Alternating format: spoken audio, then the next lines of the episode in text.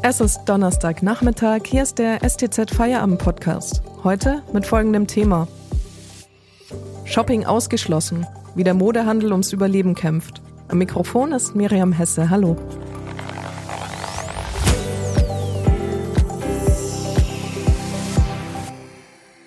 Endlich mal herrlichstes Winterwetter, doch die Modehändler bleiben auf ihrer Winterware sitzen.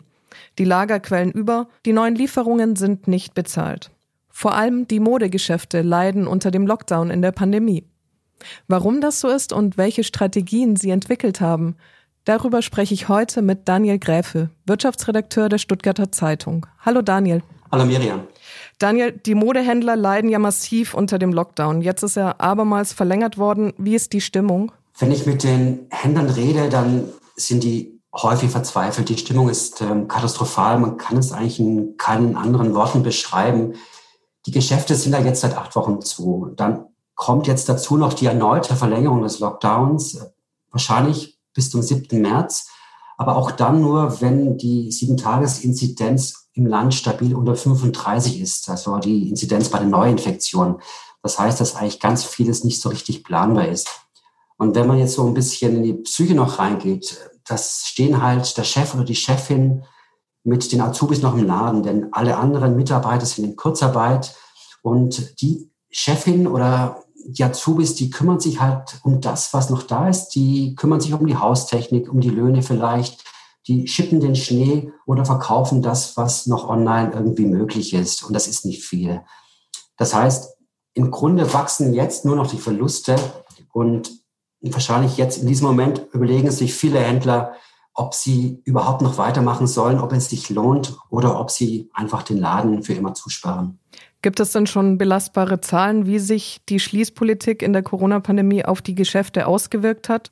Also ganz genau kann das natürlich keiner sagen, weil viele Händler sich eben von Woche zu Woche hangeln und schauen müssen, wie sie ihre Rechnung noch bezahlen können. Aber ich habe jetzt gerade vorhin mit dem Handelsverband Baden-Württemberg telefoniert da hat es bisher die Prognose gegeben, dass allein in diesem Jahr so um die 6000 Geschäfte schließen könnten. Damit wären so rund 100.000 Arbeitsplätze gefährdet. Die Befürchtung ist aber jetzt, dass diese Zahl noch viel weiter steigen könnte. Ein klein wenig Hoffnung macht jetzt äh, die Überbrückungshilfe 3, die ja seit gestern beantragt werden kann und mit der zum Beispiel die Fixkosten wie die Miete erstattet werden können. Allerdings erwarten die Händler, dass die Abschlagszahlungen frühestens im März fließen. Und das wiederum könnte dann für viele zu spät sein. In all dem Händler-Elend trifft es ja die Modebranche besonders hart, wie du recherchiert hast. Warum eigentlich? Ja, das Problem ist, dass wir derzeit alle viel weniger Kleidung kaufen als normal, weil uns so die Anlässe fehlen. Jetzt im Lockdown gibt es eben keine Hochzeiten, es gibt so keine Theateraufführungen, keine Partyfeste, Restaurantbesuche im Prinzip fällt all das weg, was, äh, wozu man sich früher vielleicht schick gemacht hätte. Stattdessen sitze ich jetzt, äh, wie andere auch, vermutlich mit meinen Schlappen und der Jogginghose im Homeoffice und gehe vielleicht nochmal zum Spazieren aus. Aber für einen Boom in der Modebranche sorgt das natürlich nicht. Und dazu kommt noch, dass viele Leute sich eben Hose, Schlappen, Socken, Schuhe derzeit in den Supermärkten und Discountern besorgen die sind ja weiterhin offen und die dürfen Textilien, aber auch ähm, Schreibwaren oder Haushaltsartikel weiterhin anbieten, solange das Sortiment nicht mehr als 40 Prozent des Angebots ausmacht. Und äh, das stößt natürlich vielen Händlern besonders sauer auf. Mehrere Oberbürgermeister in Baden-Württemberg warnen ja jetzt in einem offenen Brief an die Landesregierung vor dem endgültigen Ausbluten der Innenstädte. Ist das alarmistisch oder realistisch? Also ich glaube, die Gefahr ist da durchaus real ähm, man, wenn man sich umschaut, wie die Leute jetzt einkaufen gehen, dann fahren sie kaum noch in die Innenstädte, weil ihnen es dann zu gefährlich erscheint, sondern sie kaufen eher in den Stadtteilen ein, wo sie hinlaufen könnten oder vielleicht mit dem, mit dem Auto fahren. Oder ganz einfach, sie bestellen die Sachen nur noch online. Und das könnte dann tatsächlich dazu führen, dass in den kommenden Monaten so viele Läden in den Innenstädten dicht machen müssen, dass es den Charakter der Innenstädte äh, völlig verändert. Denn das betrifft ja nicht nur die Läden, sondern auch die Cafés, ähm, die Restaurants, die Kinos, die Theater. Im Prinzip betrifft es alles, was so eine Innenstadt lebendig macht. Deshalb glaube ich persönlich, dass der Handel tatsächlich an Einfluss verlieren wird und zum Beispiel die oberen Stockwerke weniger nutzen wird. Gleichzeitig aber ist es auch eine Chance, dass dadurch Wohnungen frei werden oder sich auch neue Dienstleistungen ansiedeln. Also kurz und gut, der Ausgang ist noch völlig offen.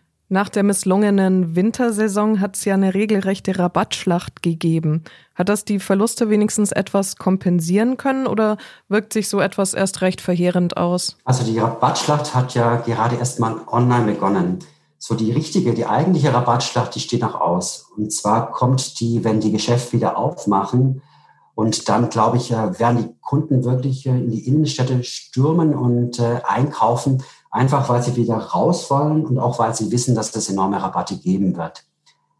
Die Situation ist jetzt die folgende. Die Händler haben ihre Lager noch absolut mit Winterwaren voll. Gleichzeitig müssen sie die neue Frühjahrskollektion, die sie ja schon vor langer, langer Zeit bestellt haben, auch unterkriegen. Das heißt, sie müssen versuchen, so schnell und so viel wie möglich Winterwaren loszuwerden. Das heißt ganz konkret, dass es in vielen Bereichen bei Winterwaren Rabatte von 70, 80 bis zu 90 Prozent geben wird. Aber um auf die Frage zurückzukommen, die Händler haben eigentlich gar keine andere Chance, weil sie das Geld ja dringend brauchen. Und wenn einer anfängt, dann muss der andere nachziehen. Und das ist eben so das äh, Gesetz von Angebot und Nachfrage. Und dass die Verkäufe am Ende nur noch Schadensbegrenzung sind, ist auch klar, denn ein Gewinn lässt sich auf diese Weise nicht mehr machen. Das heißt aber natürlich auch, dass diese große Rabattschlacht, die wahrscheinlich eine der größten seit vielen Jahrzehnten ist, für viele Händler auch die letzte sein könnte. Vielen Dank, Daniel, bis hierher. Warum der Onlinehandel vor allem den Riesen wie Amazon und Zalando bisher nützt, darüber reden wir gleich vor, machen wir kurz Werbung.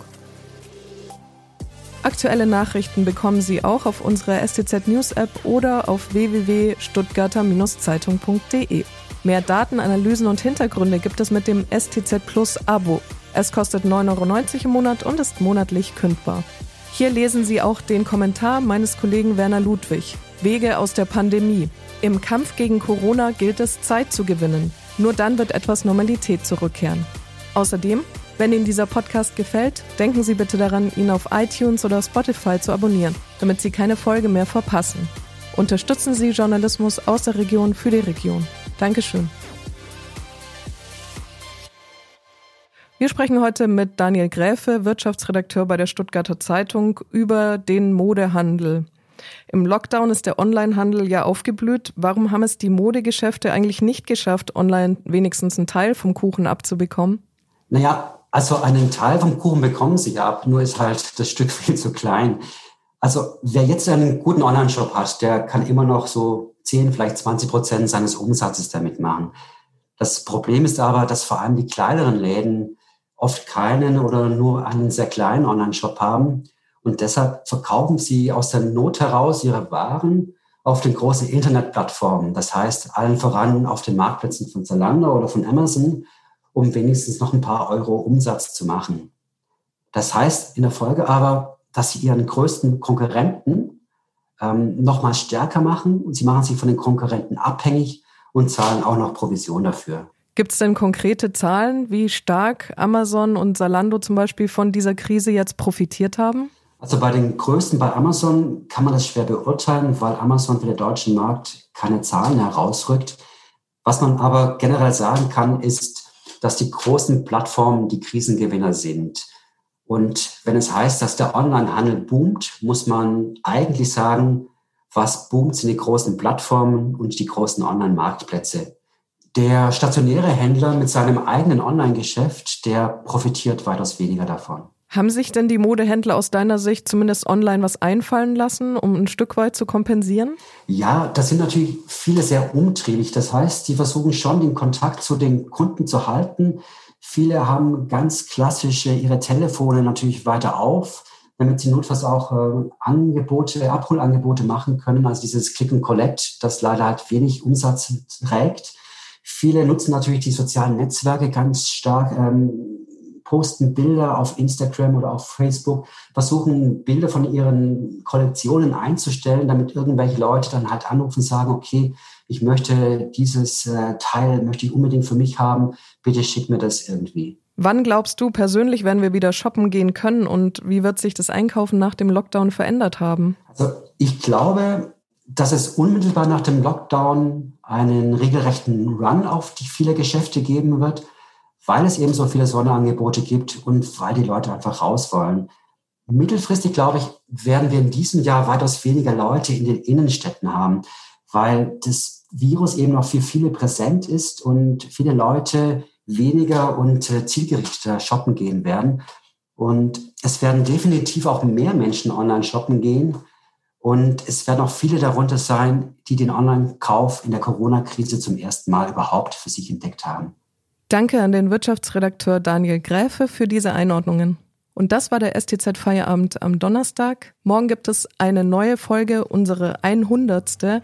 Felix Ogresek spricht mit der Online-Chefredakteurin Swantje Dake. Machen Sie es gut.